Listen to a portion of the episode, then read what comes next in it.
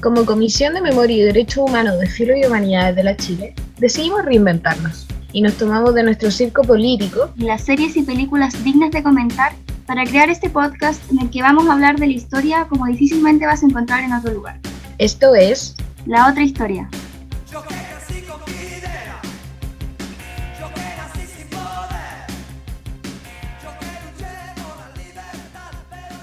Grabando, estamos al aire. Estamos al aire, Tulio. ¿Cómo está, Olguita? Eh, aquí continuamos encerradas. En este nuevo capítulo de pandemia. en este nuevo capítulo llamado Fin del Mundo. es un capítulo especial, el capítulo de hoy. Hoy sí, es un capítulo nuevo. Ah, obvio, pero. Porque este hoy, esta noche, es el Wetrip así que está bien que también hagamos cosas distintas y que nos renovemos. Es la vida es un ciclo y lo que no sirve yo lo reciclo, así que no sé, ¿por qué no, no presentamos a... Cabo, ¿quién se da el honor? Eh, tú haces el honor, po. ¿Yo? ¡Guau! Sí. Ya. Ya, hoy día el especial de nuestro programa es que vamos a tener a una invitada muy especial que nos va a estar acompañando cada ciertos capítulos en los que vamos a cambiar un poco la modalidad y vamos a reemplazar nuestro ya clásico ah, en estos cuatro capítulos, clásico top 6. Este, este tradicional top 6 de tantas claro. Y nuestro análisis o comentarios acerca de alguna película o serie lo vamos a cambiar durante estos capítulos especiales en el que vamos a tener a nuestra queridísima invitada y amiga. Dale, dale, Olguita. María Jacobé, preséntate por favor. paisana. Oh, Dios mío. ¿Qué onda? ¿Cómo están? Me como encanta esta diversidad. fascinante, así como la María Jacobé, la Katia Alejandra y la Olga Segunda, como que se podrían pegar un gran carrete. Oh, Llegó, pero la sabrosura, vos. No den idea, no den idea. Cuando termine esto, Dios sabe que eso va a pasar. Uy, uy, uy, me van a tener que levantar con pala. ya, sí. Igual yo siento que es importante destacar que nuestra invitada, María Jacobé, viene a traernos otros tópicos que consideramos relevantes considerar al momento de pensar otra historia. Y nada, pues, podríais contarnos, María Jacobé, un poco de, qué es lo que hoy día nos venía a contar. No sé, ¿te? Bueno, yo vengo desde tierra muy lejana y eh, pasando por distintos lugares he visto muchas cosas y dentro de esas cosas me he topado con el arte. Mira tú lo que es el arte. Wow, una mujer con mundo. Sí, es una persona de mundo, es un pajarillo que nos puede hablar de, otras perspectivas, que yo siento que es interesante tocar de Entonces, prosiguiendo con lo que es el arte, yo vengo a traerles principalmente tópicos teatrales, literarios, poéticos, todo eso. Toda la pasión que necesitamos. Sabemos la importancia que tienen las artes hoy en día y queremos recalcarlo también precisamente por el contexto en el que estamos y hacernos la pregunta, ¿qué sucede en este contexto de pandemia con las artes, principalmente las artes escénicas? ¿Qué sucede realmente? ¿Qué es lo que está pasando en este contexto que estamos encerrados y que los teatros están vacíos y las personas que crean siendo actrices eh, no están pudiendo crear ahí en el proscenio? Me gusta mucho que en Pampa hablen del proscenio, ¿sí, o no? Sí, el proscenio, sí, Te hubierais puesto señor Elenita, vos, Jacobé. señor Elenita, weón. No, yo estoy más atrasada con ese tipo de cosas, pero voy ahí. Eh, bueno, los primeros, la primera, o sea, la última será la primera. ah, te costó. me costó, me costó. ¿Qué estás enrolando y que estoy tan desconcentrada? un eh, tabaco, chiquillo. Oye, es que las gitanas son re buenas para fumar. Es verdad, es verdad. ¿Cuántas veces uno Oye, es que esos tiempos de Santa Lucía, los pastitos fumando cepito. ¿Qué decir? Un tabaco por una leía de mano. No tengo nada, pero ya, volvamos. Oye, eh, bueno, bueno, la cosa es que sintetizando un poco lo que la, lo que la joven quiso decir, o sea, vamos, va a seguir hablando, pero, pero sintetizando un poco lo que vamos a hacer, va a ser comentar una obra de teatro. Porque ustedes creen que la pandemia terminó con el teatro. No, señora. No, señor. Lo que pasa El es que teatro ahora- se está reinventando. sí, igual que nosotros en la comisión. ¿Y saben qué? Ahora podemos ver teatro por YouTube. ¿Qué tal? Existen muchas plataformas y de hecho por ese lado sería interesante eh, mencionar que, que también se abrieron nuevos espacios para distintos tipos de artes. O sea, ¿cuándo pensamos que íbamos a tener una plataforma como Escenix, que es como onda media pero del teatro? Brígido. Wow. O que podríamos ver, por ejemplo, eh, ópera o filarmónica o qué sé yo, de, no sé, Alemania, los Países Bajos, bajos. Oye, Por internet, pues podemos acceder a mucha más cultura, a pesar de todo este contexto. ¿Y cómo verá uno la ópera desde la casa? ¿Sí se vestirá formal también? Yo vi, yo vi, yo vi la otra vez en ¿Cuál el viste? especial que estaba haciendo el teatro municipal. Así, eh, vi eh, El Barbero de Sevilla y yo ya la había visto unos años anteriores. eh, entonces fue interesante verlo, pero, pero la verdad es que me aburrí, no fue lo mismo, como que sentí que necesitaba estar ahí. Weón, es que las Eh. óperas son brígidas. Sí, pues porque Sí. encima duró como tres horas y tanto. Sí, pues, pues, duran que- Pero la historia y las actuaciones es son muy buenísimas, buena, son buena. rescatables. Y me en gusta todo mucho el desenlace y el final. Como que el final es muy bueno. Como que al final triunfa la pillería. Oh, yo no la he visto, no me la cuenten. Ya, pero Te la que- contó, po. Ah, pero. Ya sé que triunfa la pillería, pues weón, no, si ya no. Es lo importante, weón. Se salva la Navidad. Es No, pero-. ¡Ay! por favor! Yo Ya, sí, de sí, que- es que mira, yo creo que, oye, aguante de los cisnes, aguante Chapskovsky, eh, ya, continuamos. Continuemos, continuemos. En función del tiempo, como dice la Olguita. Sí, en función del tiempo va a ser difícil este programa porque es una nueva modalidad. Y nada, siento que también antes de comenzar el programa quiero decir que estamos muy felices como de nuestras pequeñas eh, personas que nos han hablado como dándonos consejos, que les ha gustado el podcast, como que estamos abiertos a recibir como eh, comentarios. Y nada, pues gracias por escucharnos. Ah. Gracias por estar ahí en estos Gracias por la, cuatro la presencia constante.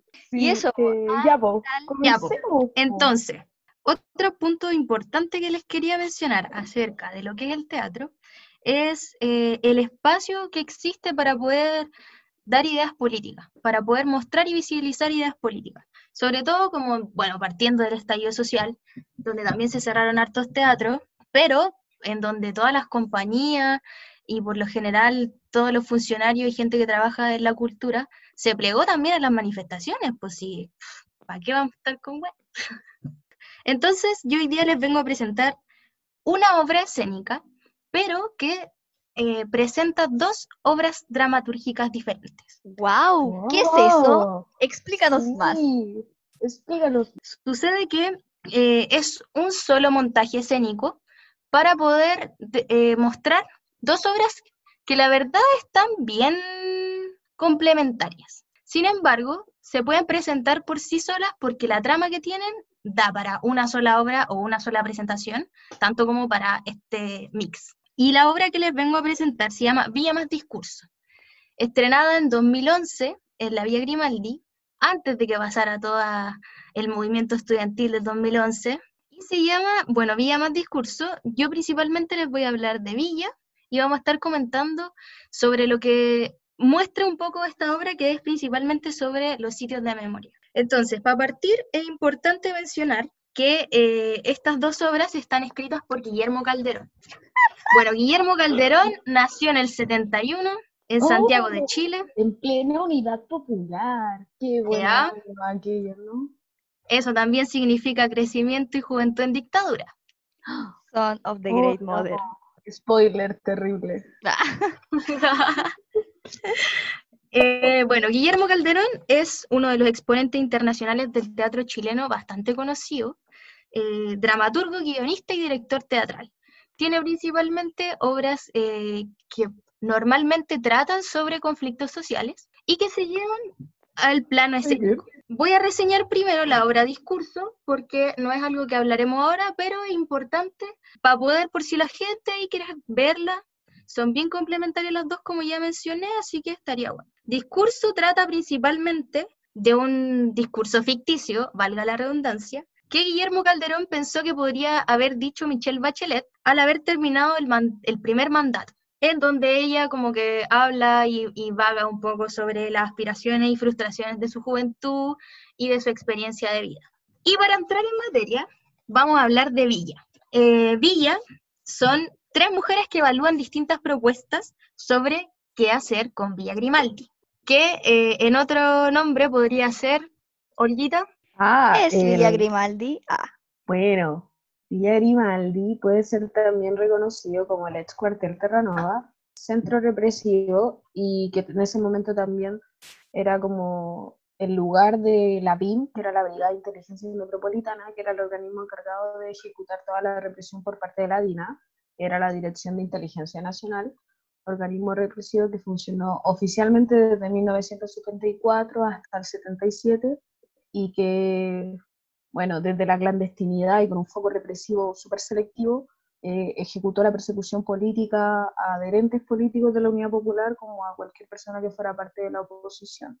Por lo tanto, Villa Grimaldi destaca por ser uno de los que duró más tiempo, más años, eh, por la capacidad que tenía, en el sentido de que era un espacio muy grande, pero es uno de los sitios que en verdad existieron a lo largo del país.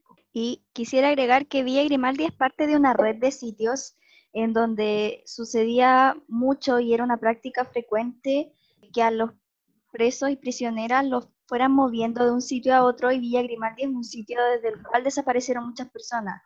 Hay sitios que son más bien de circulación, que son temporales, en donde se iba, se les interrogaba, pero Villa Grimaldi era uno de los sitios que era como un punto final, era donde llegaban los detenidos para finalmente ser desaparecidos y desde ahí salieron eh, varios desaparecidos que se puede presumir fueron lanzados al mar, por ejemplo.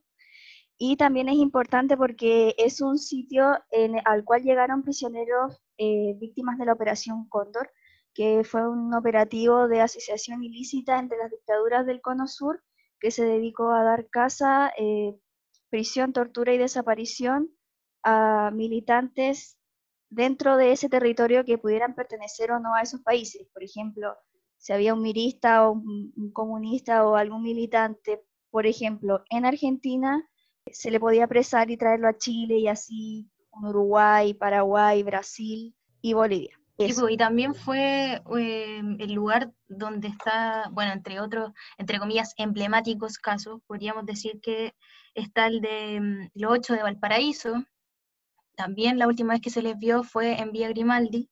Entonces, bueno, eh, gracias a esta gran presentación del cuartel Terranova, sucede que esta obra trata sobre Villa Grimaldi, cuando ya eh, está recuperada. Entonces, aquí tenemos tres eh, actrices muy importantes que interpretan esta obra. Una de ellas es Francisca Levín, Carla Romero y Macarena Zamudio, grandes actrices, y nos presentan un conflicto que trata sobre algo que especialmente ha pasado durante, yo creo que desde el proceso en que se empezaron a recuperar todos los sitios de memoria, eh, partiendo por la transición y los informes. No, dale. Hoy, disculpa, es que igual eso es lo importante destacar también de la villa, porque la villa es el antecedente, eh, porque es el primer sitio que se logra recuperar, pero cuando se recupera demolieron todas las estructuras que había, las sacaron, y, y eso es parte también de la práctica de la transición del Estado, de demoler los sitios en los que sabía que podía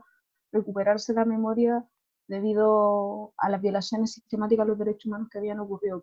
Entonces, cuando se logra recuperar la villa es un hito histórico, pero planteas pensar qué hacer, porque destrozaron el lugar. Claro, entonces esa es la pregunta, pues, ¿qué hacer con este sitio ya recuperado? Y son las disyuntivas en las que la mayor cantidad de organismos de derechos humanos que se han preocupado y ocupado de recuperar los sitios de memoria eh, se han planteado qué hacer con estos lugares. Y aquí en Villa se presentan dos eh, opciones. La obra parte principalmente con una votación. Y aquí em, yo quiero rescatar que, también es, un tópico que se trata durante toda la obra, esta, estos vicios un poco de lo que es la democracia. Porque yo voto sí, tú votas sí, o, y queda un tercero, o qué pasa con el otro. Bueno, entonces están las dos opciones por las que se votaba. La opción A era eh, recuperar el cuartel, o sea, reconstruir la villa como era antes, como cuartel Terranova. Y aquí... Aparte, no sé si lo dijeron, pero la villa antes de ser tomada, que también fue una práctica frecuente, que la DINA se apropió de, lugares, de casas, de, de, terrenos que eran de personas que o salieron exiliadas o la asesinaron o se fueron presas, etcétera, etcétera, que... Una parcela. Sí, era como un centro de recreación. claro, era como, como que uno le diría, claro, y mm. eso fue apropiado, pues, entonces eso era lo que era la Vía Grimaldi antes de que fuese el centro de tortura y por eso está como ese tipo de infraestructura que tiene. Claro, pues era como una casa colonial, podríamos decir.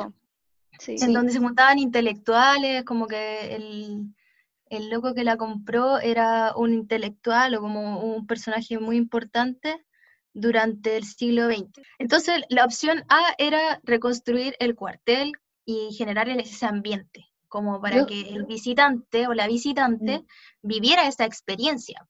Yo, yo me imagino que cuando plantean, por ejemplo, sobre la obra, aparte de si esta casa, esta casona como que hay en el centro de lo que era la villa, también lo que pasó también en la villa es que se construyeron de alguna forma estructuras para tener a las personas, pues, como las casas pues. Corby o la torre y cosas así.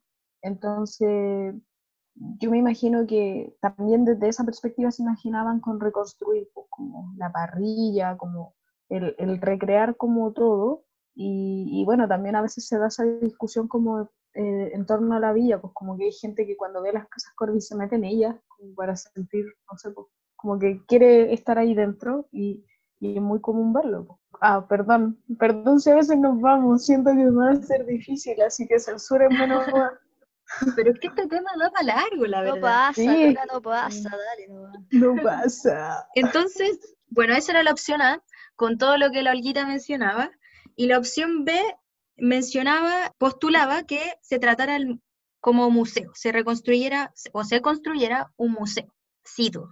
Nuevo, enorme, blanco y lindo. ¿Hay algún museo que les suene así hoy en día? Mm, a ver, a ver, a ver. Es que. The Great Museum of Memory, or not.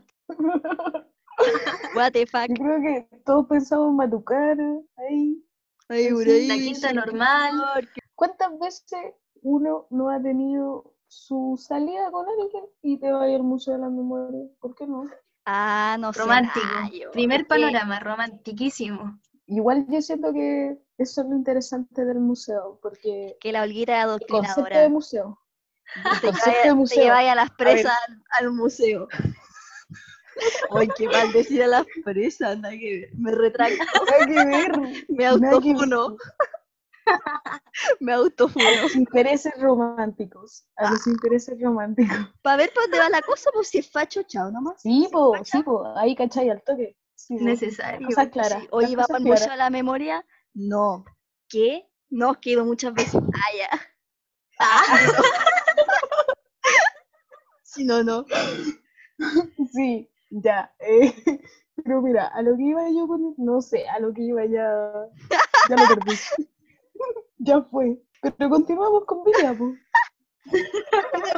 por favor. Bueno, entonces este museo lo que buscabas era principalmente contar la historia de, claro, de la gente que había pasado por ahí, pero eh, en un museo como en una cajita, en un envoltorio bonito. Ahí, eh, bueno, se dan harta, hay una presentación de estas dos opciones. ¿Hay algo que ustedes quisieran rescatar de cada una de las opciones? Yo fui anotando como algunas cosas, ¿sí? ah, bien matea. A ver, dale. Como que aquí nomás fue matea, eso sí.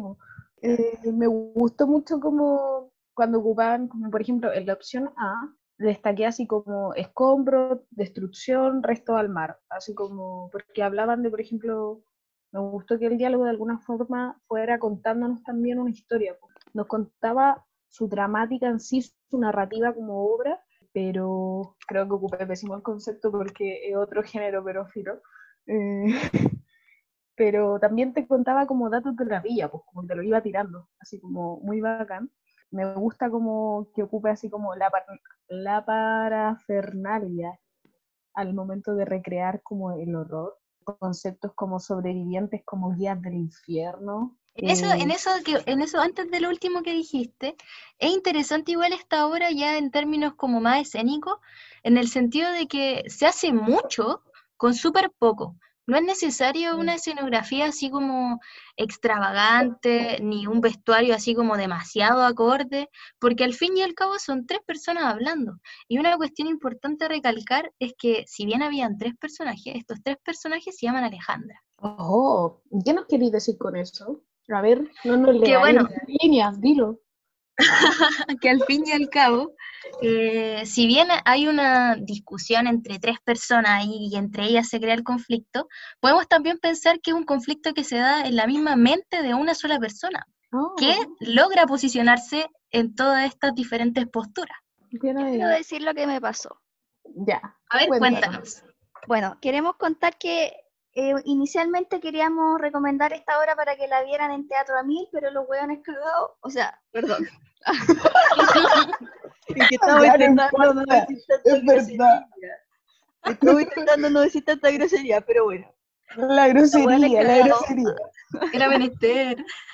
Sí, era menester. Bueno, la verdad es que Teatro a Mil, como que son muy apretados porque dicen como, puedes ver esta obra el 5, el 6, el 7 y el 22 de junio, desde las 19 horas. Y es como, ya, gracias, qué paleteado.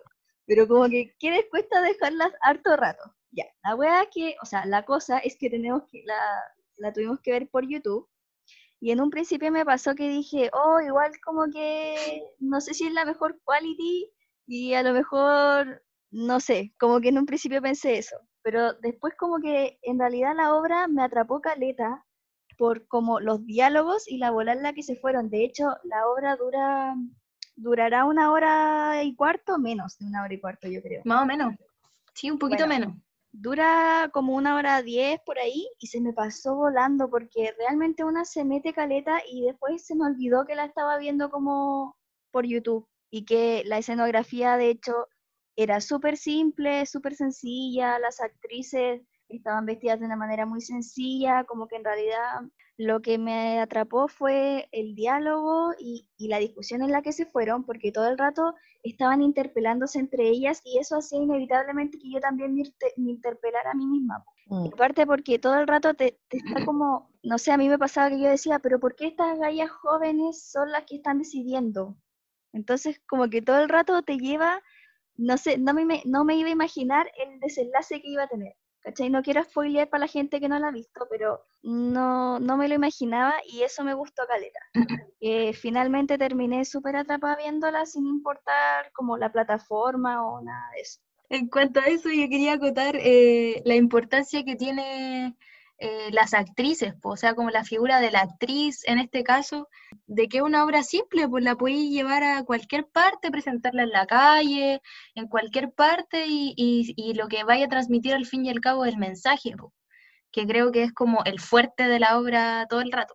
Es que yo siento que, que lo que me pareció como súper interesante de la obra es que de alguna forma todo el rato es como muy polémica, así como como que yo me imagino la situación real y digo así, oh, la wea tensa, weón, qué paja, así como estar trabajando así en un espacio así y tomar decisiones así como todo el rato, así como, ah, decía esto, así, ¿qué? Ah, como que todo, todo se puede como muy mal interpretar o, o sobreinterpretar o como que todo el rato no, no estáis como trabajando con confianza, como que todo el rato se nota que hay como una tensión de algo oculto y yo siento que igual es súper interesante la discusión que se presenta en torno a los sitios de memoria, porque es un campo que yo siento que, que tiene y que abre muchas nuevas interrogantes, interrogantes que yo siento que no han sido estudiadas, porque son nuevos espacios de militancia, que tienen otras configuraciones, otras formas de expresarse y, y, que también se da un choque intergeneracional súper potente. Trabajar en sitios de memoria es muy distinto cuando eres sobreviviente a cuando eres una persona joven que quiere saber y que quiere colaborar.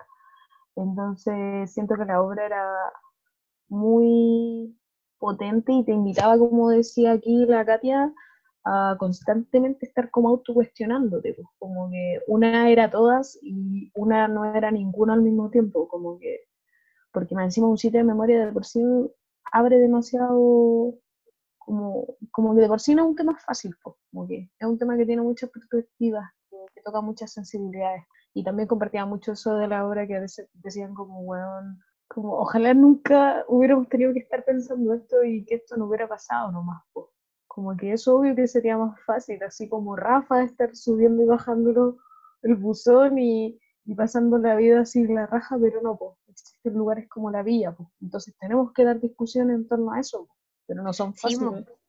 y son discusiones que, que, son de nunca acabar, pues porque es el tema de la memoria al fin y al cabo, pues la memoria es constante, es dinámica, entonces todo el rato te hace estar eh, haciéndote preguntas y asimismo reformulando todo, que creo que también es la pregunta que, que, se muestra en la obra, pues como ya después de haber recuperado el sitio, ¿qué hacemos con él?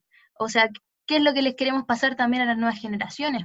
La historia, la memoria, como igual hay que considerar, sobre todo en, este momento en que nos encontramos nosotras, interesadas por estos temas, eh, que puede ser muy crudo decirlo, pero es un momento en donde las generaciones que de verdad estuvieron y fueron sobrevivientes de esos lugares, ya están viejos, entonces no tienen las mismas energías para levantar y hacer y, todo eso, eh, que requiere también los sitios de memoria y los espacios y la memoria en sí mismo. Yo, yo siento que con eso acotaría como que no es que consideramos que ellos, por ejemplo, ya no aporten. Obvio que sí. Una se siente como terrible bacán cuando siquiera genera este vínculo, porque hay gente a la que uno admira de alguna forma, porque hay gente resistente, hay gente que está dando la cara pese a todo y pese a todo lo alto. Pero... Y que nunca ha abandonado sus ideales. Sí, pero efectivamente igual se dan discusiones como más generacionales, como que no, no es raro pensar que la gente vieja piensa que los jóvenes pensaban fuera weá, entonces Efectivamente. somos humanos, po, esa es la weá. Los sitios de memoria son espacios de construcción colectiva, pero de, personas, pues por lo tanto llena de errores, llena de, complejidades. De complejidades, de, a veces malos ratos, de a veces ratos impagables que uno dice, bueno, sí, ah, por eso estoy aquí, así como, esto es, sí, es interesante igual pensar esa perspectiva en torno a la discusión de la memoria, pues porque la gente está muriendo, están pasando los años, como que, y hay mucho de lo que hacerse cargo. Es muy cuático porque siento yo como una experiencia personal que el año pasado igual estaba como súper desmotivada, como escribiendo la tesis, porque pensé, mucha gente me decía, ¿por qué estoy haciendo esto si ya pasó? Y, y pasé un momento de mucho cuestionarme qué estaba haciendo y vino el estallido y, y todo como el recrudecimiento de de una represión dictatorial que nunca se fue, que vino como a decirme, oye, no estáis mal, está bien que estés recordando esto y que gente como nosotras y gente como la que trabaja en los sitios de memoria y los mismos sobrevivientes que siguen peleándola como por reconstruir la memoria, porque de verdad son cosas que ya dijeron nunca más, pero eso no quiere decir que en verdad nunca más va a pasar. Y, pasó, ya pasó, o sea, no pasó con la misma intensidad. No podemos ponernos a la altura de los sobrevivientes de la dictadura, pero, pero de que han habido weas brígidas, las han habido. Nuestro trabajo tomó mucho más sentido desde que nos dimos cuenta que en verdad la gente, no sé, siento que cuando salieron los milicos de nuevo a la calle, la gente se pasó por el hoyo el toque de queda y salían a la calle igual y, y chao con los milicos. Creo que fue una pelea esa wea porque quedarnos en la casa con los milicos en la calle habría sido decirles que ganaron, que con los milicos en la calle no, no, no, nos vamos a mover. Y no fue así. Sabéis que el pueblo chileno nos dio como, más allá de que obvio que aún queda mucho que construir, aún tenemos mucho que avanzar y aún hay mucho que hacer, eh, el pueblo chileno nos dio cátedra, porque con toda la represión que se significó el día uno sacar a los milicos, podría haberse quedado atemorizado en la casa, y no, y siguió dando la cara y solo esta pandemia pudo hacer que la gente en masa dejara de ocupar las calles y, y aunque igual hay espacios en los que ahora se está resistiendo también. Pero a mí me parece terrible relevante considerar que, por ejemplo, el pueblo chileno, yo tenía dudas, así como que yo sentía, ¿qué pasa si nuevo salen los milicos? Porque sí, una pensaba, ¿qué pasa si de nuevo salen los milicos? Porque una sentía, oye, esta weá se ve cada vez más turbia, es piñera, esto nunca va a ir bien. Y aparte que un contexto a nivel regional, como latinoamericano y mundial, como los neofascismos y los fascismos cada vez más instalados en el mundo. Entonces yo siento que lo que quería decir con esto era como el pueblo chileno salió a decir a la calle, no, pues bueno, no olvidamos la web que hicieron los milicos, no olvidamos eh, lo que pasó, eh, salió a defender de alguna forma la perspectiva de los derechos humanos desde la forma en la que lo entiendo yo, que es denunciar hueón estado ocurrido, no podía asesinarnos. La gente está muy consciente de esa dimensión y yo lo, a mí me parece muy rescatable porque yo pensé que era un ejercicio que, que en verdad la gente no había hecho. Chile despertó y, y más allá de que considere que igual esa es como muy sensacionalista a veces, eh, sí. Porque igual habían muchas personas que llevan mucho tiempo haciendo diciendo, oye loco, ah, ya, loco, péquenme, péquenme. Oye, Pontevío. Oye, los pagos, los pagos siempre un valido amigo, así como nacieron en dictadura, nacieron en una dictadura, weón, no pueden ser buenos. Pero nada, pues como que siento que hay mucho que hacer y, y el pueblo chileno merece las discusiones que tienen que darse. Pues. Además, hay eh, momento para la escucha, pues la gente quiere saber ahora también. Y no creo que hay, hay, sea algo que, que, ha sido pausado. Siempre ha habido gente que ha querido saber y rescatar memoria e historia también. Pero sabemos que, que las condiciones no siempre son favorables, tanto para quienes quieren hablar, contar lo que, lo que sucedió y también eh, que eso eh, coincida con que las otras personas también quieren escuchar, porque en este caso sería nuestra generación. Yo siento que mm, relevaría Caleta como la obra en el sentido de que efectivamente se pueden tratar eh, otras sensibilidades, temas históricos súper relevantes como para entender nuestra sociedad actual desde el teatro. Y, y, como ustedes también decían, no con una gran escenografía necesariamente, sino con una discusión. Yo creo que por eso igual era bacán la obra, porque al ser polémica era todo el rato así como, oh, aquí todo el rato está la cagada, así como, todo el rato va a salir como algo polémico, así como que cada vez de hecho se iba poniendo más tenso, ¿no? Era como, uy. Real. Y, y hacían la historia, pues la dialéctica.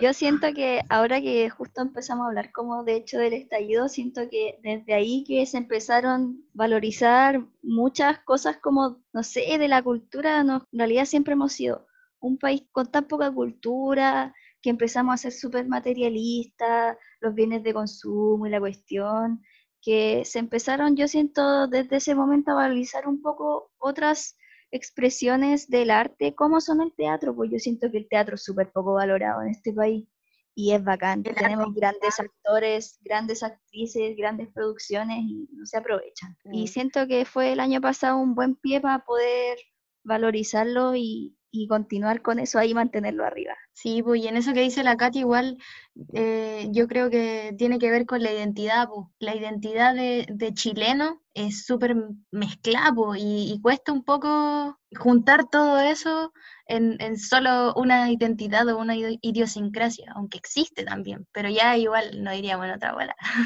Ah, la discusión da para mucho. Sí.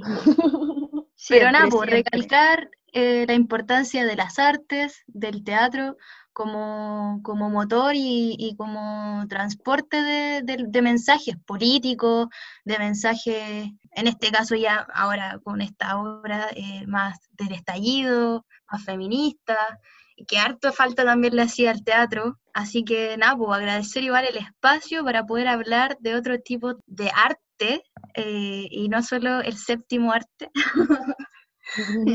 Sí, oye, sí, gracias por esta cátedra, porque aquí la Jacobea una entendía, pues una gitana culta en, en, temas teatrales y de artes. Gitana del proscenio.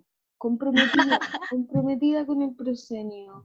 Por ejemplo, el show siempre debe continuar en su vida. Hay que, Un artista se a su público. Una sabe de eso. Una cuando está frente al trapecio sabe lo que es.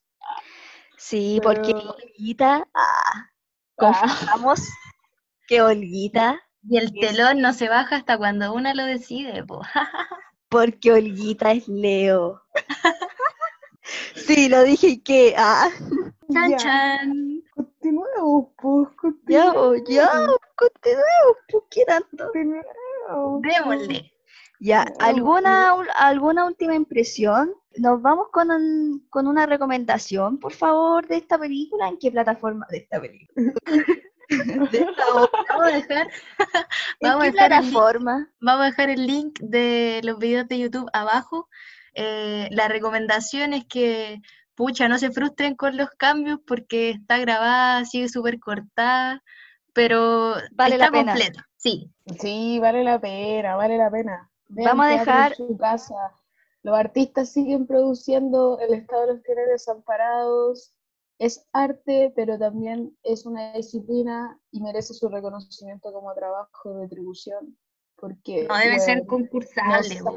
Nos salvan, la vida, el arte y todas sus expresiones. Sí, de repente la gente, uno es medio reacio a probar cosas nuevas cuando no está acostumbrado, pero esta obra de verdad es buena y se pasa ni cagando, es una obra tediosa que no dice, oh, qué paja, no, es buena. Y vamos a dejar los links en la descripción del videito de YouTube. Si lo estás escuchando desde Spotify, puedes ir a nuestro canal de YouTube, porque le tenemos canal de YouTube. Ahí van a estar... una hasta otro nivel, si una sacó cuarto medio en el Liceo de Limache. Claro, yo saqué cuarto medio. Yo sé por qué la gualesca fue como el pico con el O sea. ya, ¿por qué? A ver, dilo, pero corto, dilo, dilo, por, Yo sé por qué la gualesca fue mala con el Alexander, po. Porque Ricardito se paseó todo el rato a la libertad. Entonces oh. Alexander se lo merece. En el, en que alguna vez yo siento que tenemos que hablar eso, como de los de las parejas que se mantienen en, mundos paralelos. Por ejemplo, yo estoy muy feliz que abran puertas adentro eh, Amparo Noguera y Panchito Melo estén juntos y se amen y se den como caja todo el día. Porque, porque, en la fiera. Rosita y. Juntos, Rosita y, y, Julio. Y Julio, sí. Ah, yo sufrí con que.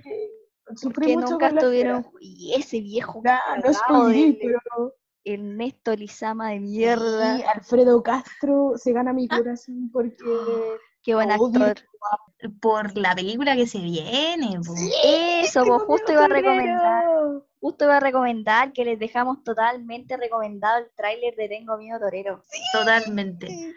Por favor, yo siento que es que Alfredo Castro está a la altura. Como que vimos el tráiler, yo vi el tráiler y yo quedé loca, yo dije, es la loca. Alfredo Castro es el mejor actor de Chile, yo creo. Sí. Así que, Napo, como mensaje, mucho aguante, para las actrices, para los actores, para las bailarinas, eh, los bailarines, toda la gente que se dedica a las artes, tanto escénicas como eh, plásticas y musicales también. A las artes eh, que siguen resistiendo nomás, también. todo, todo, todo. accesibilidad, loco. ¿Qué onda, loco? ¿Qué pasa? que siguen resistiendo nomás. Queremos agradecerle a María Jacobe, la queremos dejar invitada para ahora a nuestra siguiente sección. Que se viene, se viene densa. Sí, para el chacoteo. Este, este, programa está, está más denso. Está bien el hueveo, pero con orden. Claro. bueno, se viene, cabros de mierda lo vamos a hacer. Estamos guardando nuestro material de derechos humanos, pero nos vamos a lanzar. Es que estamos tratando de, de no parecer como que estamos adoctrinando a la gente, ¿cachai? lo estamos haciendo, pero queremos parecer como que no lo estamos haciendo. Eso, no queremos se hace la hueona, ¿cachai? Siempre de hueona. Ya. ¿Ya? Eh, viene ahora entonces? Nada, pero ya, pero ya. En esta sección de hoy vamos a hablar, ya, nosotros sabemos que en la presentación de este podcast decimos que vamos a hablar de series de películas y de nuestro maravilloso top 6, pero, eh, también... Nos pasamos, a... nos valió... Nos valió B. Sí, buena, me encanta, me encanta esa, esa forma de decirlo. Es como ¿Sí o no? Ah, pero con la misma intencionalidad. Ah. con estilo. Sí. Ya, cuando la Jacobé nos visite y nos hable de estas maravillosas obras de teatro, vamos a tener en la segunda sección, o, o no, ah, depende de lo que queramos, lo que, suceda. Vamos a tener eh, algún caso conspirativo o algún caso de investigación que esté poco difundido para así poder balanzar la balanza. Chin chin. Yo pondría aquí una música así como de mea culpa. Sí, El día menos pensado. Si ya nos robamos la canción de la cooperativa, nos podemos robar la canción de Media Culpa.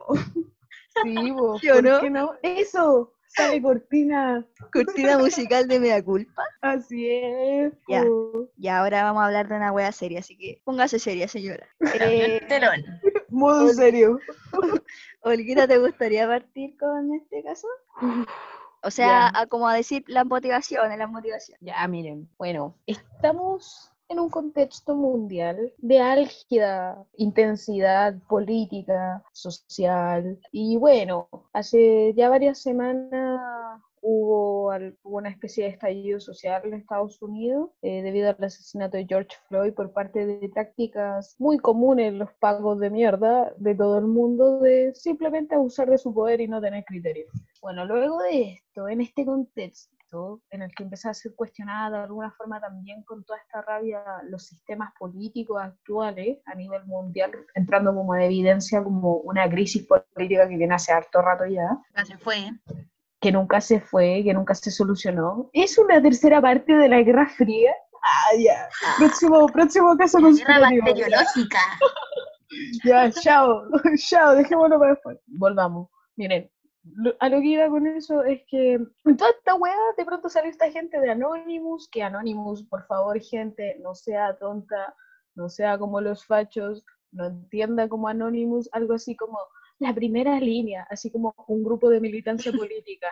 No, no es algo así, gente. No toda la gente se organiza de formas así. Eh, Anonymous, piénsalo como, no sé, un símbolo. Un símbolo que se, se utiliza como el símbolo de Batman para hacer justicia ah, de forma cibernética o como ellos quieran hacerlo. Y bueno, salió este caso del Pizzagate, que es como toda una weá muy rancia de prostitución eh, infantil con gente poderosa y muy reconocida y famosa.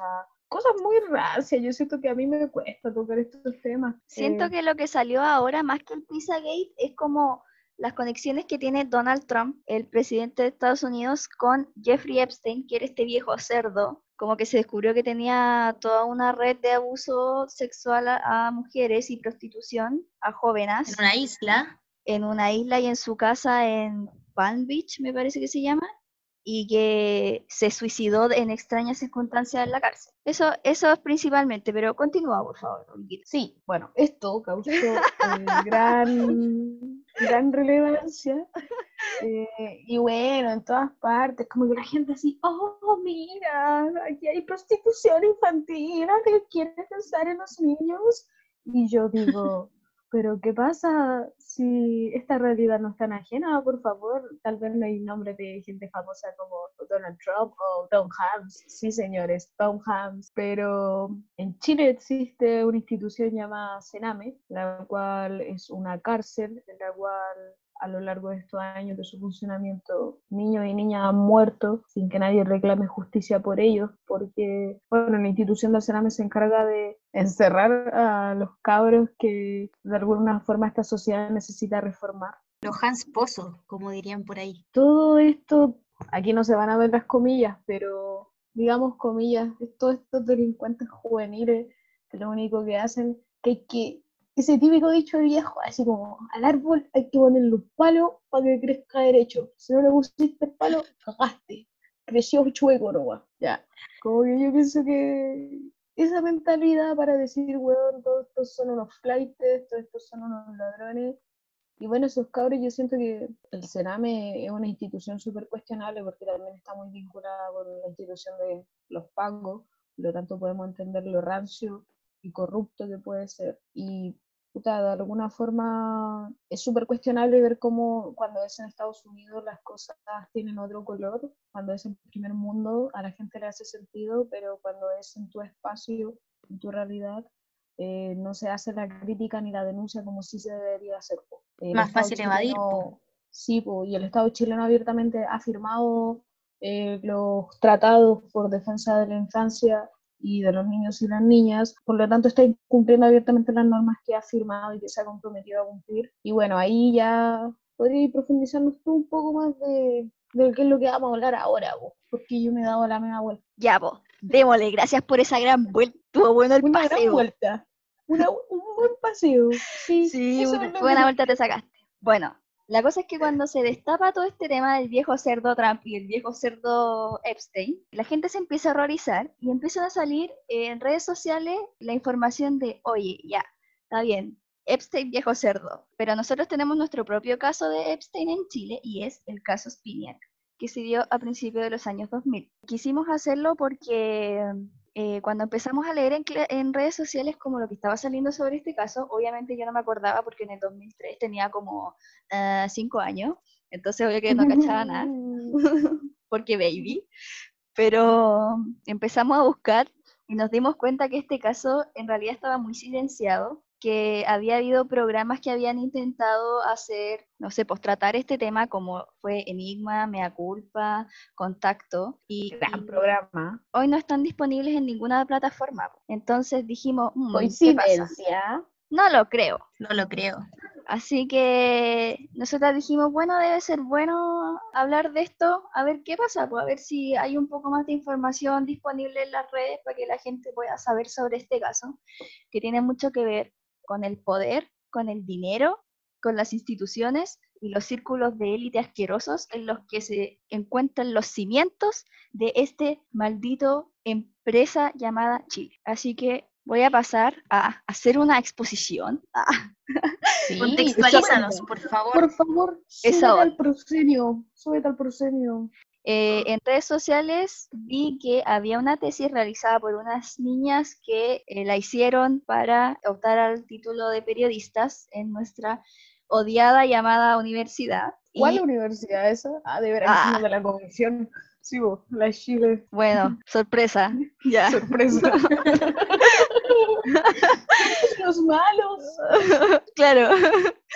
Bueno. Esta tesis se llama Las venas abiertas del caso Spiniak y fue escrita por Stephanie Cobo, Daniela Torán y Cecilia Vargas. Esta última chica también fue la editora general de la tesis y fue escrita en 2010. Es una tesis que tiene 300, un poco más de 300 páginas. Fue cuático leerla, la leí toda. Y fue cuático hacerlo porque tiene muchos datos. Siento que es una un trabajo periodístico súper completo porque realmente tiene datos muy, muy precisos. De hecho, me costó mucho hacer la síntesis. Hice una síntesis mientras la leía y después hice otra síntesis de la síntesis en mi computador. Porque tiene muchos datos. De hecho, quiero recomendar demasiado que la lean. Está en el repositorio abierto de la U de Chile. Ustedes buscan las venas abiertas del caso Spiniak, enter y les va a aparecer al toque. Está en PDF, libre para que lo lea cualquier persona y vale mucho la pena. Así que si después de este capítulo quedan con dudas, sienten que necesitan más información, les interesa leer más, les invito y les invito abiertamente a que lean la tesis. Katia Alejandra informa. Bueno, comencemos. Claudio Spinac fue detenido en octubre del 2003 y la Corte Suprema lo condenó por abuso a cinco menores, promoción de la prostitución y producción de material pornográfico en calidad de autor. Un año antes, en 2002, fue detenido junto a dos hombres en un auto cerca de su casa por encontrársele cocaína en su propiedad. Allanaron su casa y en su casa encontraron material pornográfico, eh, fotos y videos además de armas y silenciadores de armas. Esa onda. Esa onda. Déjenme o sea, no sé, pues, ¿tú cuántos silenciadores de armas tenías en tu casa? no tengo ninguna arma, weón. Ni Cuando grande quiero tener un arma para matar a Pinochet. claro. Bueno, sigamos. A pesar de todo esto, salió bajo fianza por la módica suma de 10 millones. Una módica suma. 10 millones en el 2003, po cuando con 100 pesos me compraba 10 calugas, 10 tabletones, 2 koyak, etc. Una módica suma que nunca vamos a tener. nunca. Bueno, eh, se sabía que los pacos no entraban en su casa por órdenes de altos mandos, o sea, no sé, por pues los pacos llegaban a su casa porque hacía fiestas muy ruidosas y él hacía una llamada y ¡pum! se, tenían que retirar. Qué raro. Entre otros, el mayor en retiro, José Luis Aguilera, fue procesado por usurpación de identidad y funciones después de haberse hecho pasar por otro Paco para evitar que allanaran la casa de Espinac durante una de sus fiestas.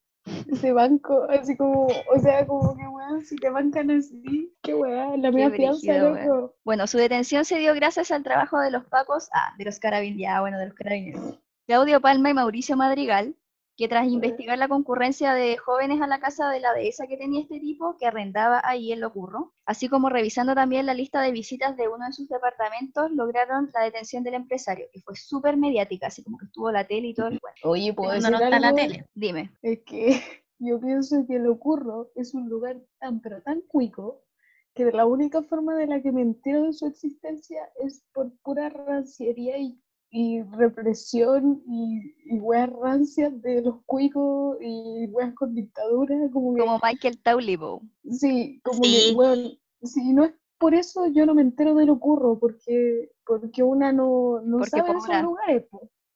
Sí, bueno.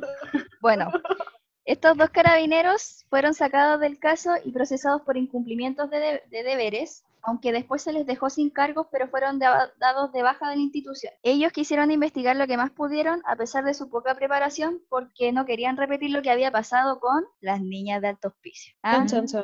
Recuerden el primer capítulo de nuestro podcast, en el cual tocamos la serie La Cacería, que habla sobre este caso. Claro, y ahí también se demuestra aquí lo, impactante, lo importante y las consecuencias que dejó este caso de hospicio. Bueno, en el año 2008, en una entrevista con The Clinic, estando en la cárcel, Spiniak dice que las faltas que cometió fueron por el abuso de drogas producto de su drogadicción. Y dice que solo una vez recibió un menor de edad porque siempre les pedía la cédula para entrar a sus fiestecitas. Pero aquí se contradice ya que al mismo tiempo dice que las drogas lo dejaban muy mal. Entonces, como que, ah, pero no niega que consumía prostitución. Siento que no expliqué, como que empecé al tiro y no expliqué cómo es el caso. El caso es sobre, bueno, Claudio Spinac es un viejo con mucha plata que fue detenido por, por hacer orgías como en donde consumía prostitución de infantil infantil y adolescente. Estupro. Estupro. Y pedofilia. Sí, porque como que abiertamente aquí lo que se penaría no es que la gente orgía, que la gente orgía está bien si se hace con responsabilidad, pero aquí evidentemente era como una situación de poder de abuso infantil. Sí, exacto. Así que bueno, eh, después de esa introducción tardía voy a continuar. Sobre la historia de este hombre, proviene de una familia adinerada, es una mamá judía, judía con plata. Estudió en un colegio del barrio alto, me parece que la Grange o algo así, y estudió economía en la Católica, donde fue compañero de generación de nada más y nada menos que Piñera. ¿Quién? Chon, chon, Ladrón de banco. Claro, en ese círculo conoció a personajes como Jaime Guzmán y Miguel Cas y participó del gremialismo, aunque se alejó luego del golpe, pero no participó, por ejemplo, en Patria y Libertad o ese tipo de organizaciones. ¿Sabéis cuál es mi teoría para eso? Es que era el típico weón que estaba en Patria y Libertad y esa weón antes del golpe porque ahí estaban todos, la buena onda, los amigos, el carretito. Y después la weá, hicieron el golpe, había que trabajar, había que comprometerse y este weón no estaba ni ahí, así que... es que parece que nunca fue parte de... Nunca fue parte de Patria y Libertad, po. Participaba del gremial, pero... creo que nunca se metió en esa bola. Bueno, filo. Era un facho. Ah. Whatever. Ah. No Cállate. no, me quiero reír en esta parte, pero perdón. Como que. Ya, perdón. Perdón. Humor negro, ya no crean que no estamos burlando de. Ya. Eh, de él sí. Ah. Bueno, su familia por el trabajo de uno de sus hermanos tenía estrecha relación con grupos poderosos como los Mate y eh, Claudio Spiniak entra a trabajar después de la universidad a la empresa de donde se hace el The Club, por ejemplo, que es como un grupo más grande, pero no me sé el nombre. Eh, bueno, se casó y tuvo hijos, pero se separó a inicio de los 80 cuando tenía como 30 años y ahí tuvo su primera experiencia homosexual y comenzó a visitar saunas del centro de Santiago, ese era como su círculo. Y desde ahí eh, conoció a hombres con quienes comenzaría una relación de negocios para satisfacer sus necesidades sexuales. Conoció ahí a traficantes y a proxenetas. Aunque había comenzado la universidad consumiendo marihuana, coca y alcohol, estas adicciones se acentuaron como con el paso del tiempo.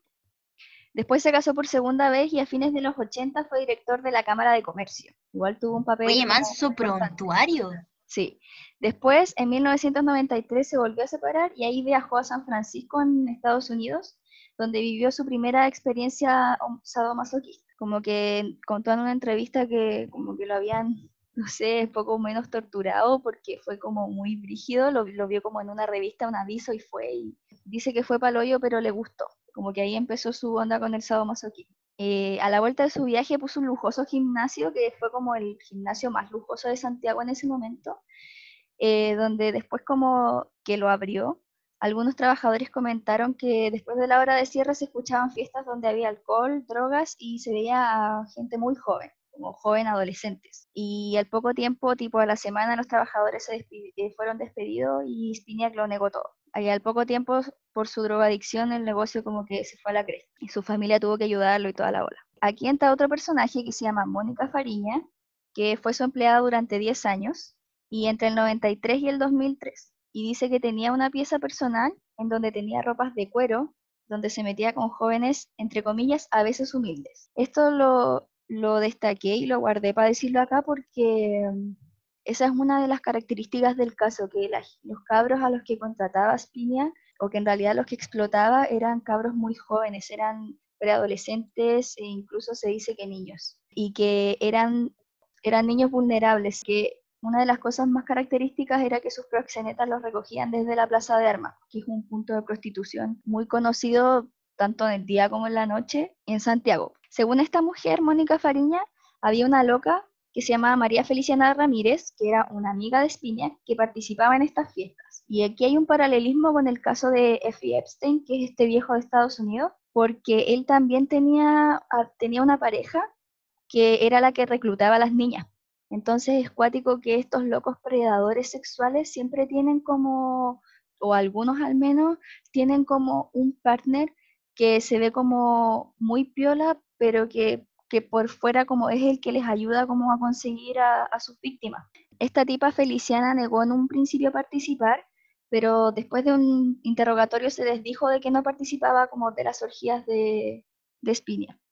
Pero sí afirmó que en esas fiestas iban políticos y ex carabineros de rango. Según informes psicológicos, Spinner tiene bipolaridad, trastorno de la, de la personalidad que se agudizaron con su, consumo, con su consumo de drogas y que además no aceptaba su condición homosexual. Igual siento que podríamos como criticar un poco esto de la condición homosexual porque igual esto fue como a principios del 2000 y seguramente igual había como un sesgo en cuanto a la gente pedófila y homosexual. Sí, o sea, de partida que se pudiera considerar como una enfermedad ser homosexual, eh, habla de todo este tabú en torno a ello, pues como que, que una persona pueda vivir su sexualidad tal como lo desee no debería ser problemático. El punto es que aquí juegan otros factores como el convivía con esa sexualidad. No sé, a ver, por ejemplo, me gustaría que nuestra invitada aquí, María Jacobe, danos tu opinión. ¿Qué es lo que pensás de esto? Bueno, yo, o sea, no sé si será muy cliché decir esto, pero yo creo que el amor es amor, po. Que, que el corazón no ve genitales, po. Pero eso no tiene que ver, como que el viejo era pedófilo, pero eso no tiene que ver como, con que sea homosexual, po. No, po. No, ¿Cómo porque No todos, los, no todos los homosexuales son pedófilos, po, Como que... Y no todos los pedófilos son homosexuales eso, pues no, como que no tiene una vinculación de partida, como que no. Claro, pero... Que yo siento que un poco que con, ese prejuicio es lo mismo que pasaba con los homosexuales y el SIDA. Existe como ese mismo prejuicio, así como de, eh, claro, como un poco, bueno, como lo decía la Olga, esto de tratarlo como enfermedad de por sí ya te marginaba y de por sí como que todos los males del demonio caían sobre ti, por ser disidente. Claro, bueno, siguiendo, eh, otra testigo a destacar es una mujer llamada Edita Peralta, que la arrendó a Spiniak a través de un tipo llamado Pablo Abasolo, una casa en la dehesa, que es esta casa de locurro en la que suceden como la mayoría de las cosas, que fue importante en los testimonios de algunos sobrevivientes. Al no recibir por meses el pago del arriendo, Edita entró a la casa con, la, con los carabineros que estaba abandonada y encontró ahí material pornográfico, botellas con fluidos, entre otros como cadenas y amarres, que eran como parte de eh, el fetiche como sadomasoquista que tenía Spinetta. Llevó el material a la Brigada de Delitos Sexuales y le pasó todo a una mujer llamada Sol Castillo, que era como una detective, que, upsi, perdió todas las pruebas. Oops, I did it again. Sin embargo, Edita guardó una prueba y más tarde la entregó al juez, que seguramente también se perdió. Otro personaje muy, demasiado, muy importante para esta historia es una mujer llamada Pia Guzmán, que en el año 2003, que es donde sucede todo, era diputada por Renovación Nacional con una carrera muy prometedora en la política. Ella dio una entrevista en bueno, con Jaime Guzmán? No, es que al principio uno dice RN y dice mala, villana, al toque, pero no, no. Se da vuelta la tortilla en este caso. A ver. Porque miren, fue a dar una entrevista Buenos días a todos, eh, donde dijo que habían políticos implicados en el caso. Esta fue la mujer que, que que vinculó el caso con el círculo político, porque en un mm. principio era como ya este empresario muy rico que hacía orgías raras, después se destapó que era pedófilo, etc. Dijo que habían políticos implicados en el caso, dos UDI y un DC. Sus declaraciones dejaron consecuencias incalculables porque el caso se fue totalmente para otro lado. Su trabajo en ese momento estaba ligado a la promulgación de una nueva ley de pedofilia. Esa era como su vinculación con el tema. Esta información la habría obtenido de Claudia Fuentes, la información de los políticos, que era miembro de una ONG llamada Arasi. ¿Por qué menciono todo esto? Porque todo está conectado y todas las cosas que estoy mencionando las voy a volver a mencionar como todos los personajes porque están todos conectados. Bueno, esta ONG Arasi está implicada porque unos niños que atestiguaron ante la jueza que llevaba el cargo en ese momento, que se llamaba Eleonora Domínguez, la misma que castigó a los Pacos Palme Madrigal, ¿se acuerdan de antes que hablé de ellos? Que eran como los Pacos que descubrieron todo, ya. A ellos los habían castigado. Fue esta la, la jueza que los sacó del caso y que, que, los mandó como a la cresta. Estos niños se sintieron menospreciados ante la reunión que tuvieron con la jueza y fueron a la fundación, como a contar. Me sentí mal con la reunión. Y de ahí habría salido la información. Más tarde, Claudia Fuentes, que fue la que le contó a Pia Guzmán, se desdijo de la información que le entregó y ahí fue, fue cuando Pía Guzmán dijo, en buenos días a todos, que había políticos implicados, inició un, verdadero calvario para ella. Patricio Walker, que es otro político que estaba trabajando con ella, incluso la desmintió en vivo en la tele y progresivamente su círculo político comenzó como a darle la espalda con cuática. Incluso dentro de su partido donde, oh, ¿quién era el presidente de RN? Piñera. Oh, Oye, es muy clásico eso de la derecha, de traicionarse cuando alguien abre la boca. Y su vicepresidente, Hins Peter. Uf. Bueno, Guzmán, Pia Guzmán, es reconocida por ser parte de la reforma procesal, procesal penal y formar parte de la Fundación Paz Ciudadana, desde donde era muy cercana a nuestro odiadísimo viejo cerdo Agustín Edwards, el dueño del Mercurio.